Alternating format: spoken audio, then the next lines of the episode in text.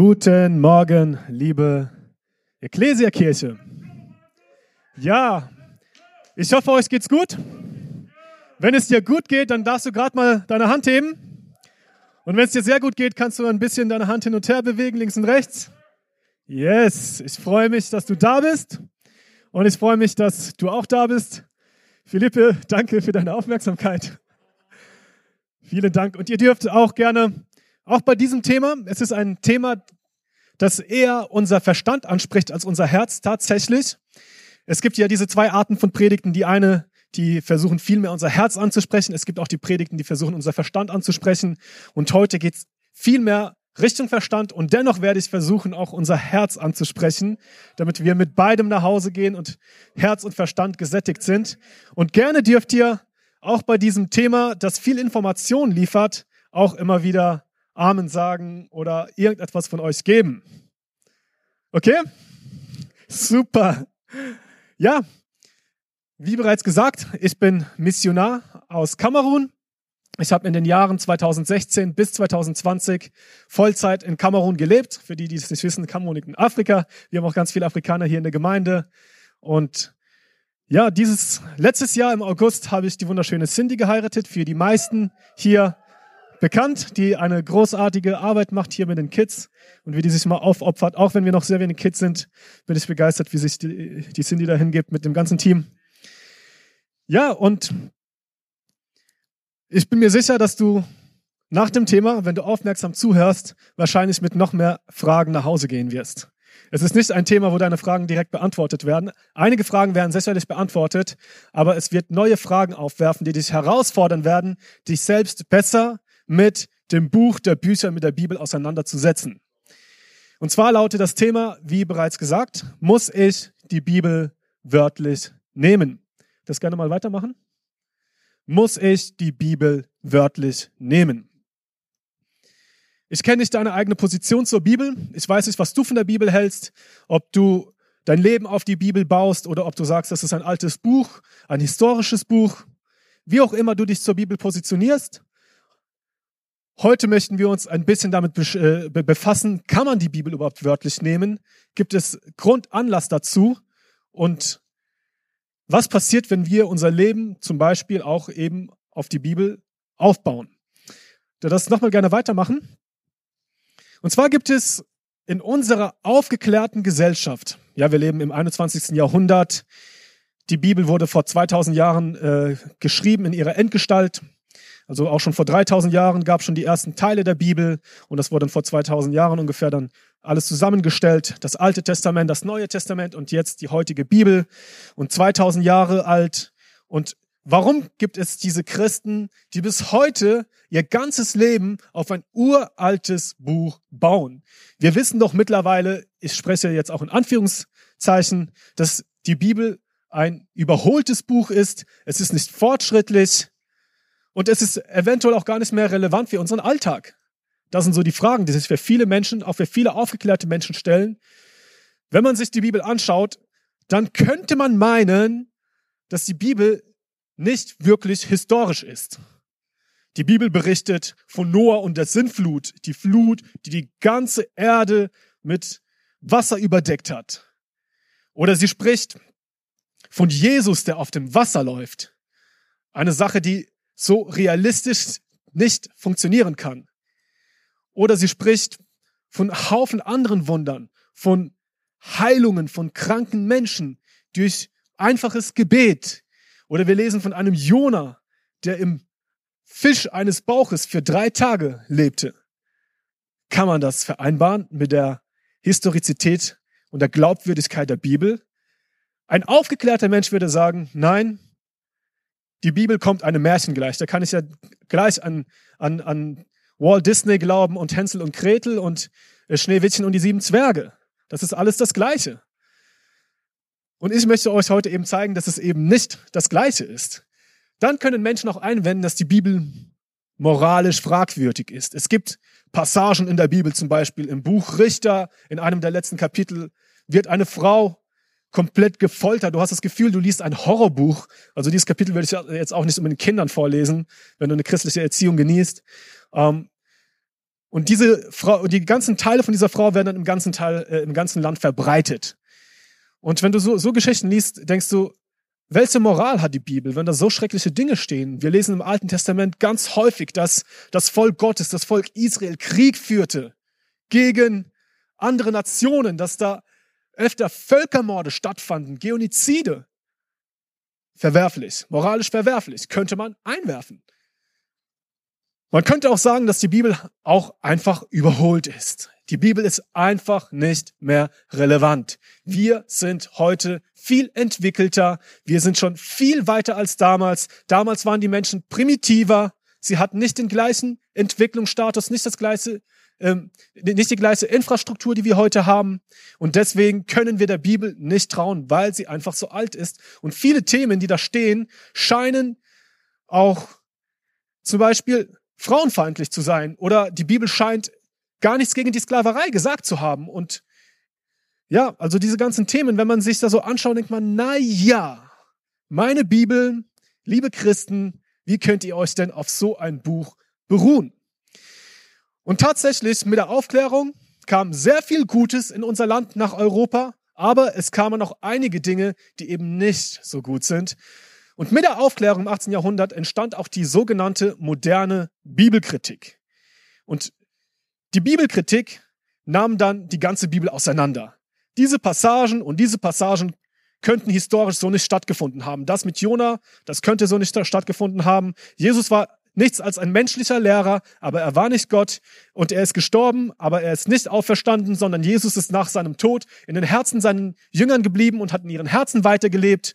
Und Jesus wurde erst im vierten Jahrhundert während des Kaisers äh, Konstantins von der Kirche als Gott deklariert. Davor wurde er niemals als Gott anerkannt. Und erst der, äh, die, äh, im vierten Jahrhundert hat der Kaiser diese Geschichten benutzt, um die Hierarchie der Kirche zu festigen.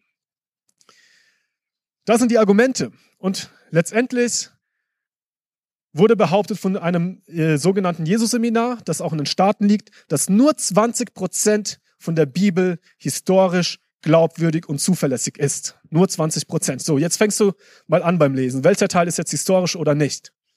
Schwierig, oder? So. Wie stehst du persönlich zur Bibel? Welchen Stellenwert hat für dich die Bibel? Wir beantworten, wir beantworten noch gar nicht die Frage, ob wir die Bibel wörtlich nehmen, also Wort, wortwörtlich, sondern ob wir Teile der Bibel erstmals ernst nehmen. So, was ist deine persönliche Meinung? Wie positionierst du dich zur Bibel? Zu einem vermeintlich alten Buch. Und Tatsache ist, dass es Menschen gibt, die behandeln die Bibel wie so ein Selbstbedienungsladen. Du gehst in diesen Laden rein, du hast ein Riesenregal mit vielen Produkten und du nimmst nur das heraus, was dir gefällt und den Rest lässt du stehen. So diesen Teil aus der Bibel, nee, diesen Teil von der Bibel, nur das gefällt mir. Und das, was mir gefällt, das nehme ich heraus. Das, was mir nicht gefällt, das ist überholt und ich weiß es ja besser. So, es gibt so einen Film. Ich habe auch im ersten Gottesdienst gefragt. Es, kennt, es gibt nicht viele, die den Film kennen. Einige kannten ihn. Äh, er heißt Die Frauen von Stepford. Und bei diesem Film gibt es einige Männer, die ihre Frauen verwandelten.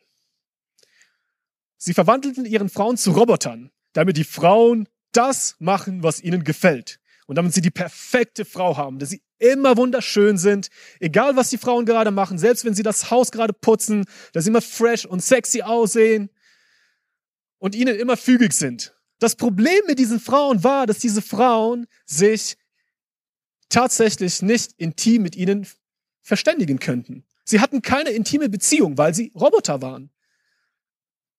Sie wollten die Frauen so, aber es fehlte die Beziehung. Und tatsächlich ist es das Gleiche, wenn wir aus, äh, wenn wir aus dem Regal nur das herausnehmen, was uns, uns passt und den Rest, den Rest stehen lassen. Damit entscheiden wir selbst, was richtig ist und was falsch ist. Und die Gedanken, die wir projizieren, von dem, was wir für richtig und falsch halten, kreieren wir uns unseren eigenen Gott. Und damit stellen wir uns über Gott und stellen uns über sein Wort, weil wir es ja besser wissen in unserer aufgeklärten Gesellschaft, was wahr sein kann und was nicht wahr sein kann. Nun kommen wir zum nächsten Punkt. Ich glaube sehr wohl, Und nicht nur ich glaube es, sondern die Bibel ist auch wissenschaftlich das glaubwürdigste antike Dokument der ganzen Weltheitsgeschichte. Es ist Tatsache. Wissenschaftlich. Menschen, die nichts mit dem Glauben zu tun haben, die sich gut mit der Bibel auseinandersetzen, kommen zum Schluss, dass die gesamte Kritik gegen die Bibel, die die, die historisch-kritische Methode verwenden, dass sie auf wackeligen Beinen stehen, auf einem schwachen Fundament. Ich möchte euch drei Gründe nennen, warum die Bibel historisch glaubwürdig ist. Vielleicht glaubst du an die Bibel und denkst, das interessiert mich alles nicht, aber ich denke, es ist ganz gut, dass du diese Dinge weißt und sie auch mit anderen Menschen teilst, die sagen, dass die Bibel eben nicht glaubwürdig ist. Und zwar, mein erster Punkt, um die Glaubwürdigkeit der Historizität der Bibel zu belegen, lautet, dass es mehr antike ähm, Manuskripte für die Bibel gibt als für jedes andere antike Buch der ganzen Welt. Stellt euch vor, schon alleine für das Neue Testament haben wir über 5000 Manuskripte, Fragmente und ähm, Steintafeln oder äh, Scherben, die, die, die biblische Texte aufweisen und bis heute in Museen liegen. Über 5000 Fragmente. Und das älteste, das, das sogenannte Papyrus oder Papyri 52, stammt von dem Jahr 125, was zeitlich ziemlich nah zum Geschehen liegt. Und es ist unglaublich, dass es so viele Hinweise gibt, die alle auf bis 2000 Jahre nach hinten nachvollziehbar sind. Mein zweiter Punkt, warum ich glaube, dass die Bibel historisch zuverlässig ist, lautet, dass die ganzen Nachweise, die wir von der Bibel haben, die ganzen Fragmente zeitlich viel zu nah zum Geschehen liegen. Also, um Legenden zu berichten, brauchst, brauchst du eine riesen Zeitspanne, um zu sagen, dass es, äh, äh, oder um etwas als Lüge zu deklarieren.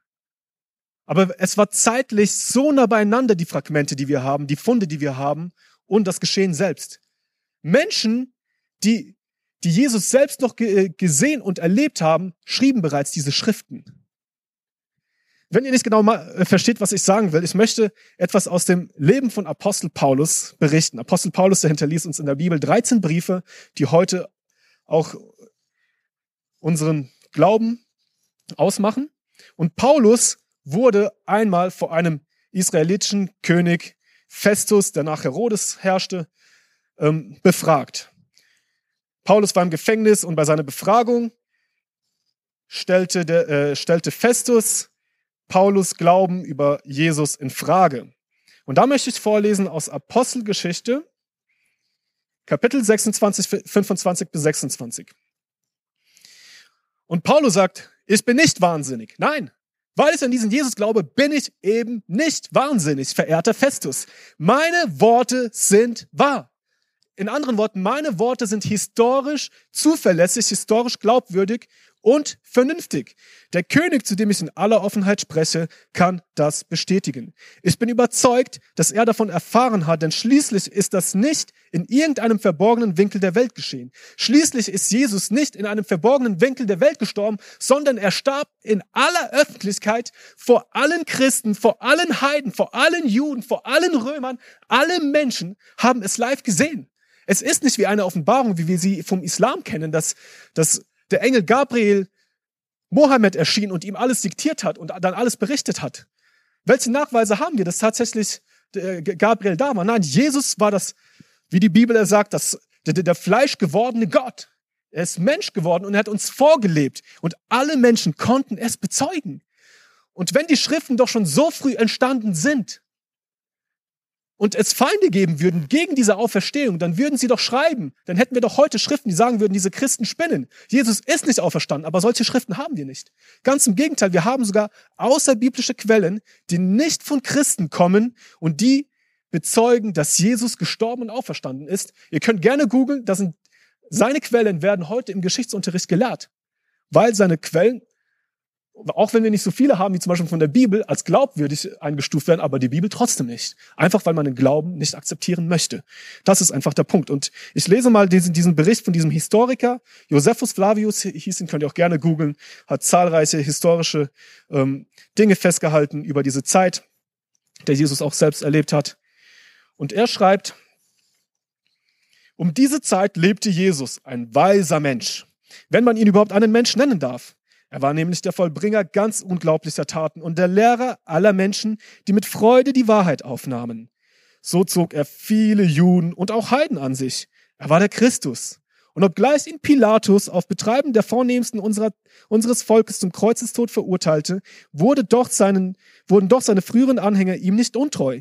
Denn er erschien am dritten Tage wieder lebend, wie Gott gesandte Propheten dies und tausend andere wunderbare Dinge von ihm verkündet, vorverkündet hatten. Und noch bis auf den heutigen Tag besteht das Volk der Christen, die sich nach ihm nennen, fort. Unglaublich, diese Belege haben wir bis heute, die historisch verankert sind. Tatsächlich, mein letzter Beweis für die Historizität der Bibel, es gibt noch viel mehr, man kann viel über die, äh, den literarischen Stil sprechen. Jetzt möchte ich noch ganz kurz darüber sprechen, dass die Inhalte der Evangelien nicht geeignet sind, um eine Legende zu schreiben. Weil die Bibel immer wieder von Menschen als Legende bezeichnet wird. Aber der Inhalt passt einfach nicht zu einer Legende. In einer Legende erzählst du von, von Menschen, die, die Helden sind, die äh, große Taten vollbringen. Aber in der Bibel liest du von einem Jesus, der wie ein Krimineller, der wie ein, wie ein Bandit sterben musste. Und das fanden schon bereits die Juden zu der Zeit verpönt. Und die Römer hätten an so einen Gott nicht glauben können. Ein Gott, der stirbt. Das ist doch nicht glaubwürdig.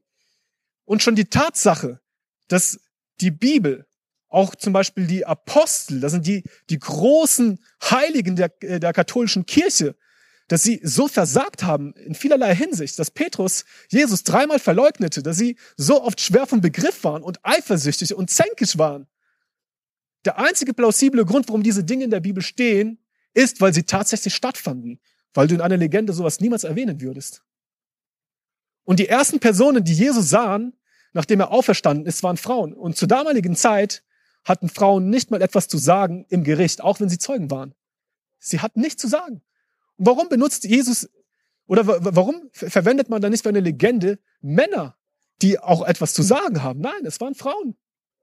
Und deswegen ist die Bibel historisch glaubwürdiger als jedes andere Doku Dokument der ganzen Geschichte und der Antike. Ganz kleines Beispiel, ich finde das total crazy. Zum Beispiel gibt es Cäsar. Wer kennt Cäsar? Ja, alle haben schon von Cäsar gehört, denke ich. Und Cäsar, er spielt auch zur gleichen Zeit ungefähr. So erstes Jahrhundert.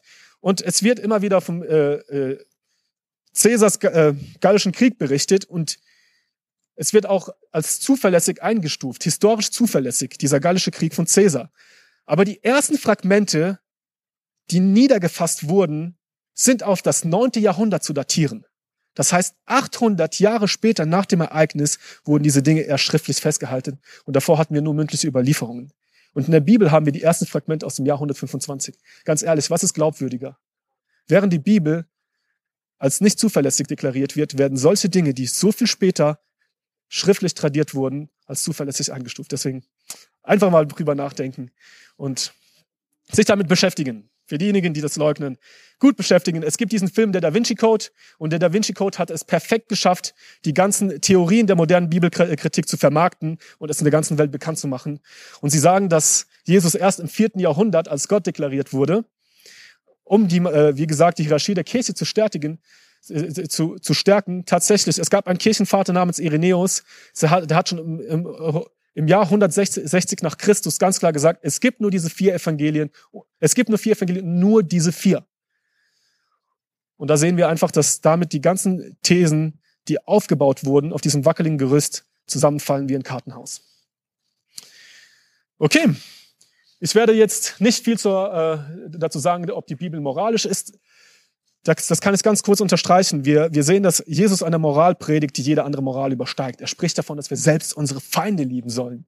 Dass wir den Nächsten lieben sollen wie uns selbst. Wenn du deinen Nächsten liebst wie, du, wie dich selbst, wirst du andere Leute umbringen, wirst du Krieg führen und diese ganzen Dinge. Also ich finde schon einfach dieses Argument, die Bibel ist unmoralisch, da muss man einfach die Stellen richtig lesen und nicht alle Dinge, die unmoralisch sind, findet die Bibel auch gut. Es gibt auch negative Beispiele in der Bibel, oder? Es gibt Dinge, die wir nicht wiederholen sollen. Die Bibel zeigt uns ein Beispiel. Und die Bibel setzt wirklich so eine Messlatte an Moral hin, die ein Mensch ohne Gottes Hilfe gar nicht erreichen kann. Dann zum dritten Punkt. Die Bibel ist relevant und aktuell. ich glaube eben, dass die Bibel sehr wohl relevant ist, auch wenn sie so alt ist. Und ich glaube, das ist auch ein Grund, warum sich die Bibel bis heute bewährt hat. Ein Buch, das sich bis nach 2000 Jahre bewährt hat und das Leben von so vielen zahlreichen Menschen prägt.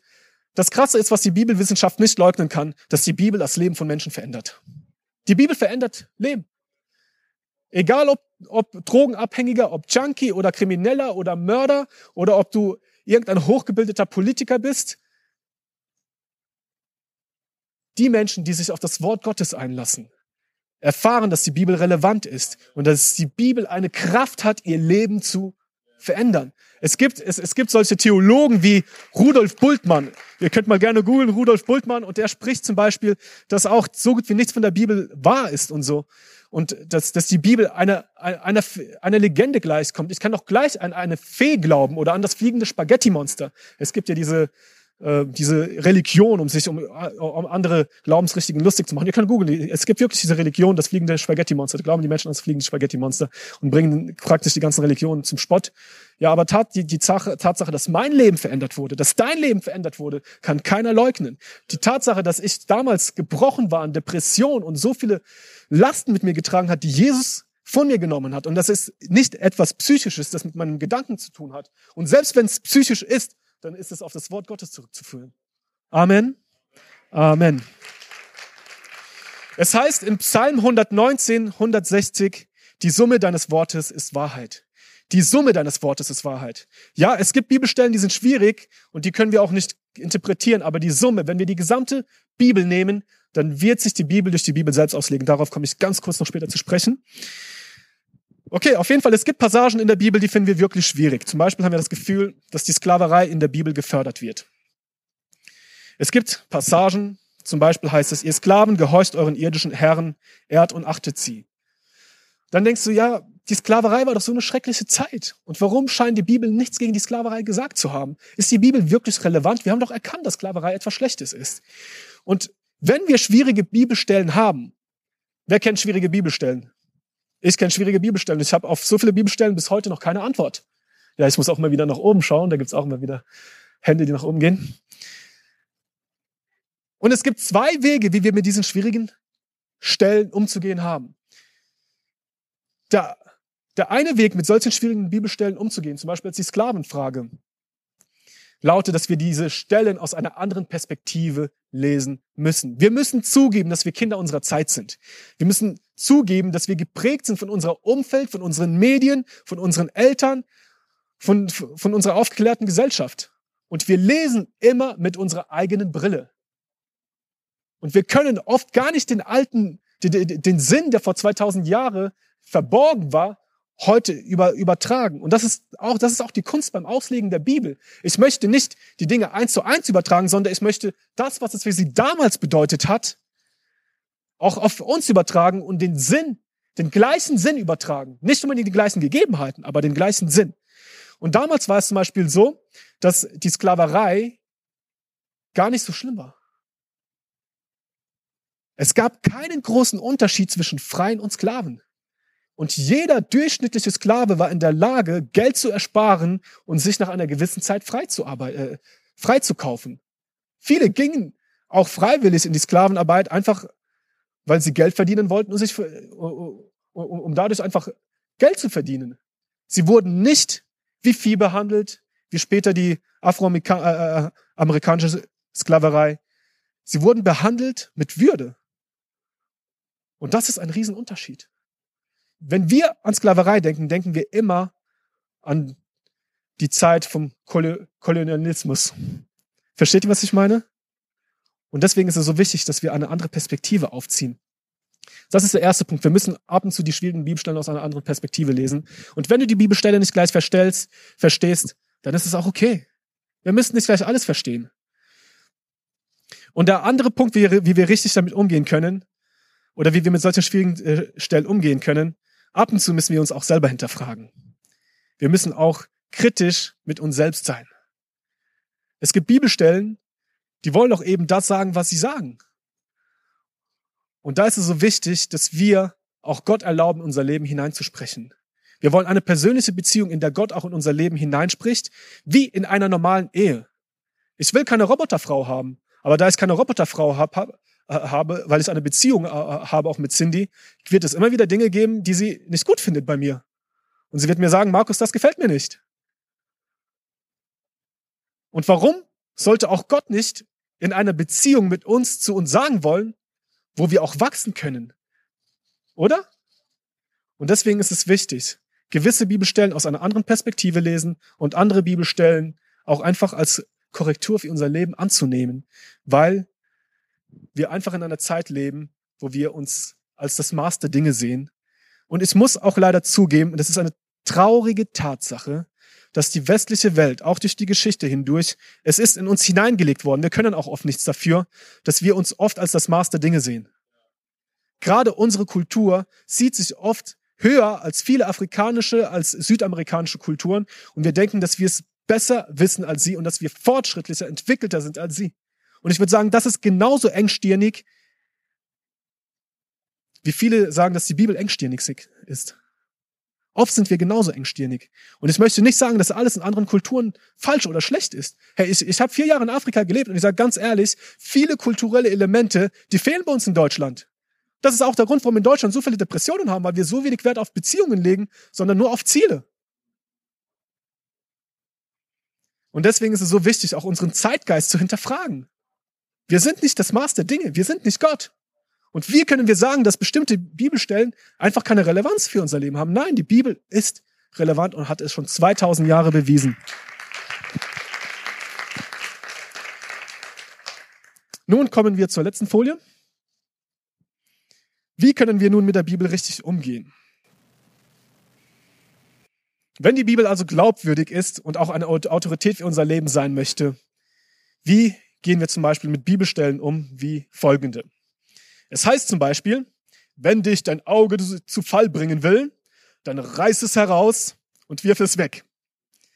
Es ist besser für dich, einäugig das ewige Leben zu erhalten, als mit zwei gesunden Augen äh, ins Feuer der Hölle geworfen zu werden. Und tatsächlich, aus meinem ehemaligen Kirchenkreis, der auch etwas konservativ ist, da gab es eine Person, die tatsächlich mit Versuchen gekämpft hat und hat gesagt, ich reiß jetzt mein Auge heraus. Die Person hat ihr Auge herausgezogen. Sowas gibt es. Wie gehen wir nun mit solchen Bibelstellen um? Wir haben gesagt, die Bibel ist Autorität, die Summe der, äh, deines Wortes ist Wahrheit, aber sollen wir die Bibel wirklich wortwörtlich nehmen? Meine Antwort lautet, wir sollen die Bibel oder wir sollen die Bibel nicht wortwörtlich nehmen, aber jedes Wort sehr ernst. Wir nehmen die Bibel nicht wortwörtlich, aber wir nehmen jedes Wort sehr ernst. Und es gibt eben auch Passagen, die wollen metaphorisch zu uns sprechen, die wollen bildhaft zu uns sprechen. Und es kann mit einem Auge genauso versucht werden zur Sünde, als genauso wie mit zwei Augen, oder? Das macht ja auch keinen Unterschied. Deswegen, das ist nicht das, was diese Stelle uns sagen will. Leistet keine Gegenwehr, wenn man euch Böses antut. Wenn jemand dir eine Ohrfeige gibt, dann halte die andere Wange auch noch hin. Und jetzt wird, angenommen, meine Frau am Bahnhof von vier Männern angegriffen. Ganz ehrlich, werde ich dazu sehen? Ich werde auf diese Männer zurennen, ich werde die Windel schlagen. Natürlich. Ich werde meine Frau verteidigen. Aber was wollen diese Bibelstellen sagen? Deswegen, es gibt Bibelstellen, die kann man nicht wortwörtlich nehmen. Die sollte man auch nicht wortwörtlich nehmen, aber jedes Wort sehr ernst. Und es gibt auch einfach metaphorische Bildsprachen. Gut, ich hätte noch andere Beispiele, die überspringe ich mal. Und dann gehen wir mal auf die sieben Punkte hier ein, wie wir jetzt praktisch auch die, äh, die Bibel gut lesen können. Auch gerade mit schwierigen Stellen. So ganz ehrlich, es gibt vielleicht Menschen, die haben gar kein Problem damit, sie hören nur den Predigten zu und alles ist easy cheesy. Ähm, es ist wichtig, dass wir uns selbst mit der Bibel auseinandersetzen, dass wir sie lesen, lesen, lesen, lesen. In Kamerun habe ich oft das Beispiel gebraucht, dass, dass irgendwann so eine dicke Staubschicht auf der Bibel liegt, bis wir sie in die Hand nehmen. Die Tatsache ist, dass in äh, Kamerun einfach viel mehr Staub ist und du innerhalb von einer Woche schon so eine gute Schicht hast. So, ja, und man kann auch bildlich sprechen, vielleicht ist da auch Staub auf deiner Bibel mittlerweile und es wäre mal Zeit, die Bibel zu nehmen und einfach mal zu studieren, zu lesen. Deswegen der erste und wichtige Schritt, um mit der Bibel umzugehen, ist erstmals sich zu überwinden und zu lesen. Meine Frage an dich. Welchen Stellenwert hat die Bibellektüre für dich? Es ist so wichtig. In unserer aufgeklärten Gesellschaft wird uns die Bibel nicht nur vorgelesen, wie damals in der, in der katholischen Kirche, die, das einfache Volk hatte keinen Zugang zur Bibel, sondern heute haben wir alle Zugang zur Bibel und wir können alles hinterfragen und wir können alles prüfen. Aber ganz wichtig ist der zweite Punkt, wir müssen die Bibel betend lesen.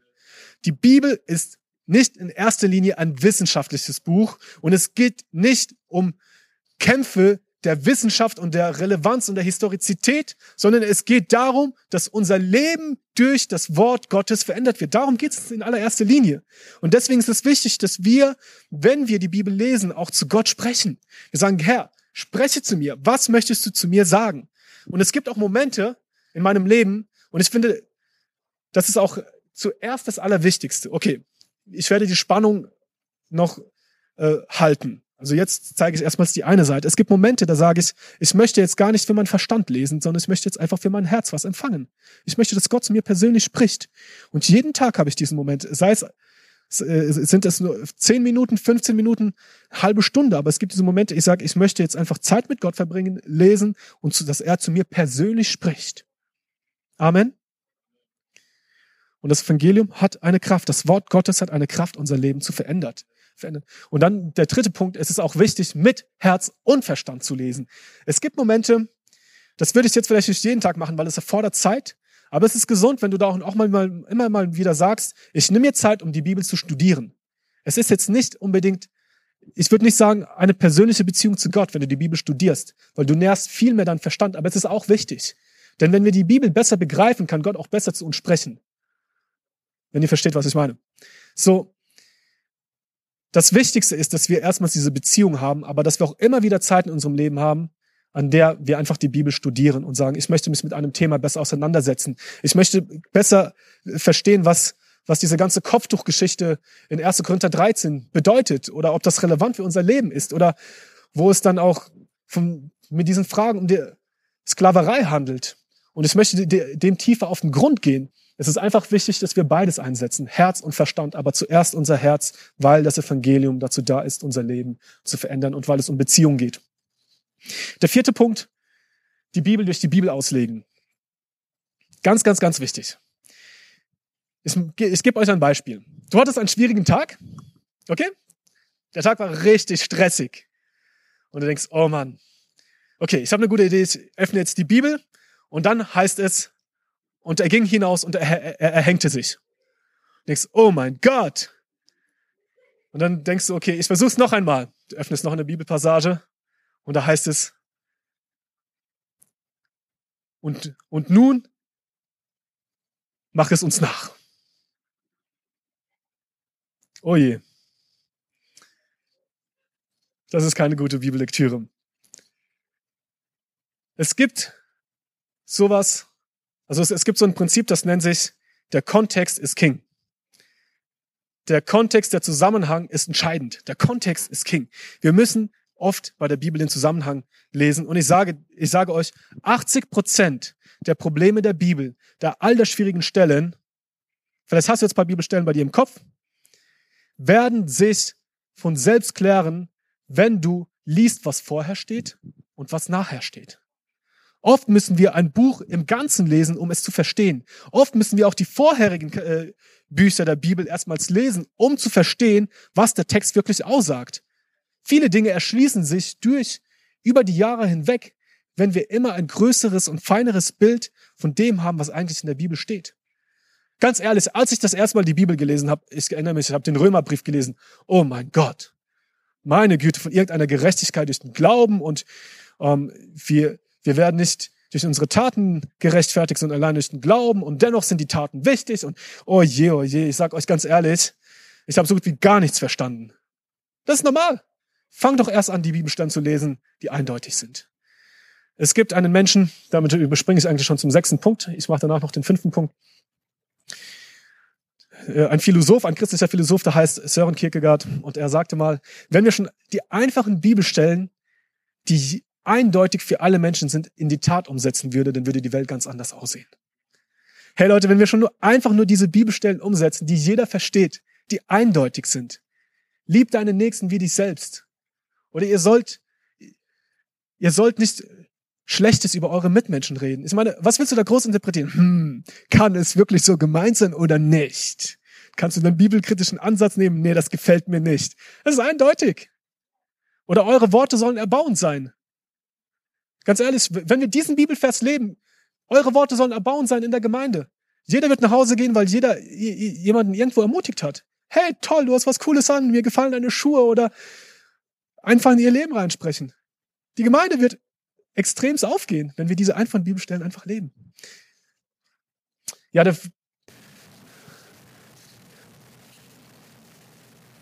der fünfte Punkt, vielleicht ein bisschen kompliziert, wir müssen die Bibel christozentrisch lesen. Was bedeutet das? Das bedeutet, Christus ist im Zentrum. In Matthäus 5,17 heißt es, vielleicht ist es ein bisschen kompliziert, ähm, aber ich versuche es verständlich zu erklären. Es heißt, dass Jesus nicht gekommen ist, um das Gesetz abzuschaffen. Also er sagt, ich bin nicht gekommen, um die, ganzen, die ganze Bibel abzuschaffen. Das, was in der Tora und in den ganzen Propheten steht. Nee, ich bin vielmehr gekommen, um das Gesetz zu erfüllen. Jesus kam nicht, um das Alte Testament abzuschaffen. Nein, er sagt, ich bin die Erfüllung. Ich habe die Bibel erfüllt. Ich selbst bin nun die wahre Auslegung der Bibel. Und so viele schwierige Bibelstellen lassen sich erklären, wenn wir sie aus der Perspektive von Jesus sehen. Jesus ist das Zentrum unserer gesamten Auslegung. Es heißt zum Beispiel in Levitikus, dritte Buch Mose,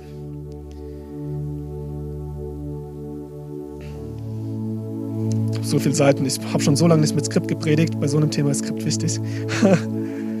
Wer die Ehe bricht, soll des Todes sterben, heißt es in Levitikus. Krass, oder? Wer die, die Ehe bricht, soll des Todes sterben. Heftig. Aber was sagt Jesus zur Ehebrecherin in Johannes 8? Während die frommen Leute, die Pharisäer, versucht haben, diese Frau zu steinigen, sagt Jesus, geh. In anderen Worten, ich vergebe dir.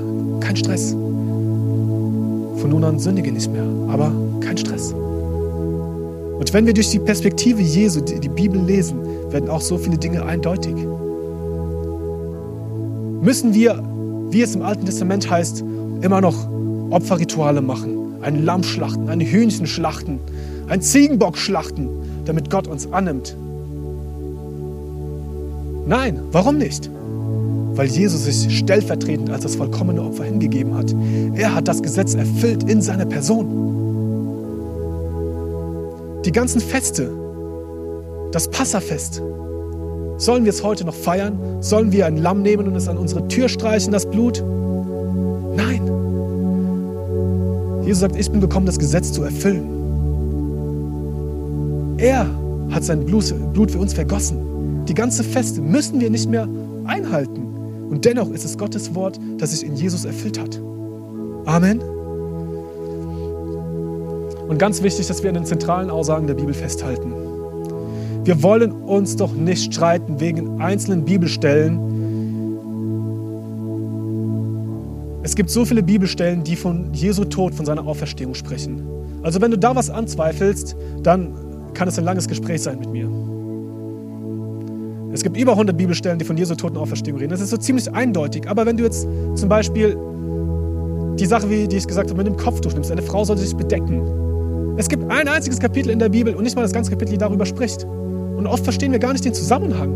Und wir wissen gar nicht, was hinten dran los war. Und wenn du mir jetzt weiß machen willst, dass meine Frau Cindy jetzt mit Kopftuch in die Gemeinde gehen soll, weil es in der Bibel steht, ganz ehrlich, es gibt Bibelstellen, die kommen eins, zweimal in der Bibel vor und wir bauen eine riesen Theorie, eine Doktrin auf, die durch ein paar Argumente wie ein Kartenhaus zerfallen kann. Ja, es ist gut, dass wir uns damit beschäftigen, aber wir wollen nicht an diesen Dingen festhalten. Die Sache mit den Geistesgaben. Ich natürlich glaube an die Geistesgaben, das, die wir auch im 1. Korinther lesen. Aber wenn du da an die Geistesgaben nicht glaubst, ganz ehrlich, ich habe kein Problem damit. Ich glaube natürlich, dass ich einen Vorteil davon habe, aber ich glaube nicht, dass du deswegen jetzt verloren bist. Nein. Diese, diese Dinge kommen nicht so oft vor, aber die zentralen Dinge kommen so oft und daran wollen wir festhalten. Darauf wollen wir unsere Einheit, Einheit bauen. Darauf, das sind die Dinge, wo wir festhalten. Wir wollen uns, wir wollen nicht sagen, wegen dieser einen Sache glaube ich jetzt nicht an die Bibel. Nee, die Bibel ist frauenfeindlich. Nee. Die Bibel sagt, die Frauen sollen sich ihren Männern unterordnen. Hart, oder? Hui, in unserer Zeit. Was hat das denn zu bedeuten? Und ganz ehrlich, Jesus hat sogar die Frauen aufgewertet. Die Frauen hatten zu der Zeit der Römer nichts zu sagen. Und Jesus hat die Rolle der Frau aufgewertet. In der Bibel sehen wir sehr wohl, dass die Bibel, äh, dass die Frauen gleichwertig sind wie die Männer. Dass sie den gleichen Wert haben, die gleiche Bedeutung, aber dass sie andere Rollen haben. Das ist das, was die Bibel sagt. Und wenn unser Zeitgeist sagt, nein, Frauen und Männer sind gleich, Mann kann Frau sein, Frau kann Mann sein. Und, äh, also ich sehe das in meiner Bibel nicht. Ich sehe das in meiner Bibel nicht. Aber das Wichtigste ist erstmals, wir wollen uns festhalten an Jesu Tod, an seiner Auferstehung und an daran, was unser Leben verändern kann, und zwar sein Sühnetod. Amen. Okay, vielleicht können wir alle gemeinsam aufstehen. Wir werden müde. Und der letzte Punkt lautet, dass wir die Bibel leben sollen. Es ist so wichtig, dass wir die Bibel letztendlich leben. Denn das ist das, was den Unterschied macht.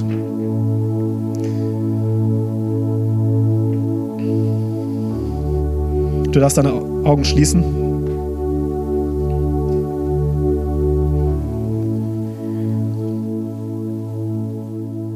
Und ich möchte dich fragen, wie du persönlich zum Wort Gottes zur Bibel stehst. Welchen Stellenwert hat die Bibel für dich persönlich? Hast du eine lebendige Beziehung mit Gott, in der er durch sein Wort zu dir sprechen darf? In der er dich auch herausfordern und korrigieren darf? Wenn du merkst, dass dein Leben von anderen Dingen geprägt ist, dass du gar nicht dazu kommst, Gott in dein Leben hineinsprechen zu lassen, aber du möchtest diese Zeit mit ihm haben, du möchtest mit ihm kommunizieren, du möchtest einen Durchbruch haben, dann hebe doch ganz kurz deine Hand, damit ich für dich beten darf. Amen, Amen, Amen. Wenn du merkst, es ist schwer mit der Bibellektüre, heb doch auch noch deine Hand. Ja, ich sehe euch auch oben. Danke, danke, danke. Ich möchte für euch beten. Jesus, wir glauben, dass dieses alte Buch nicht deswegen alt ist, weil es uns nichts mehr zu sagen hat und nur historische Fakten liefert, sondern weil es sich bewährt hat über die Zeit und das Leben von Menschen verändert hat. Du hast mein Leben verändert zum Guten und du möchtest auch das Leben verändern von denjenigen, die auch gerade hier sind, besonders diejenigen, die ihre Hand gehoben haben. So spreche ich jetzt in deinem Namen Freiheit darüber aus, was sich festhält, dein Wort mehr zu studieren, es mehr kennenzulernen und es in ihr Leben hineinsprechen zu lassen. Jesus, wir wollen kein Selbstbedienungsladen, wir wollen keine Frauen, die Roboter sind, symbolisch gesprochen, sondern wir wollen eine lebendige Beziehung zu dir, in der du auch zu uns sprechen darfst und in der du uns herausforderst, damit wir immer mehr werden, so wie du warst, so wie du es vorgelebt hast. Ein perfekter Mensch ein perfekter Gott zugleich. So beten wir, dass du diese Fesseln brichst, die uns festhalten, die uns die Lust rauben. Und leg uns eine neue Leidenschaft, ein neues Feuer für dein Wort in unser Herz hinein. Dein Wort ist wahr und lebendig. Wir lieben dich, Jesus. Und jetzt, während auch alle die Augen geschlossen haben, vielleicht hast du noch gar nicht diese Freundschaft, diese Beziehung zum lebendigen Gott. Und du sagst, das alles, was ich heute gehört habe, das spricht mich persönlich an. Oder ich möchte es austesten. Ich möchte, ich möchte Gott einen Versuch geben. Während alle Leute ihre Augen geschlossen haben, dann darfst du kurz deine Hand heben, damit ich für dich beten darf. Wenn es hier jemanden gibt, der sagt, ich möchte Gott einen Versuch geben, dann werde ich für dich beten, damit Gott dir hilft, durchzustarten mit ihm. Darfst du ganz kurz deine Hand heben.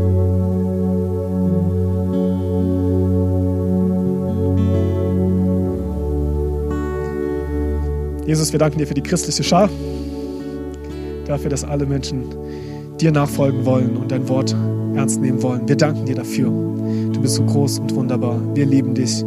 Amen.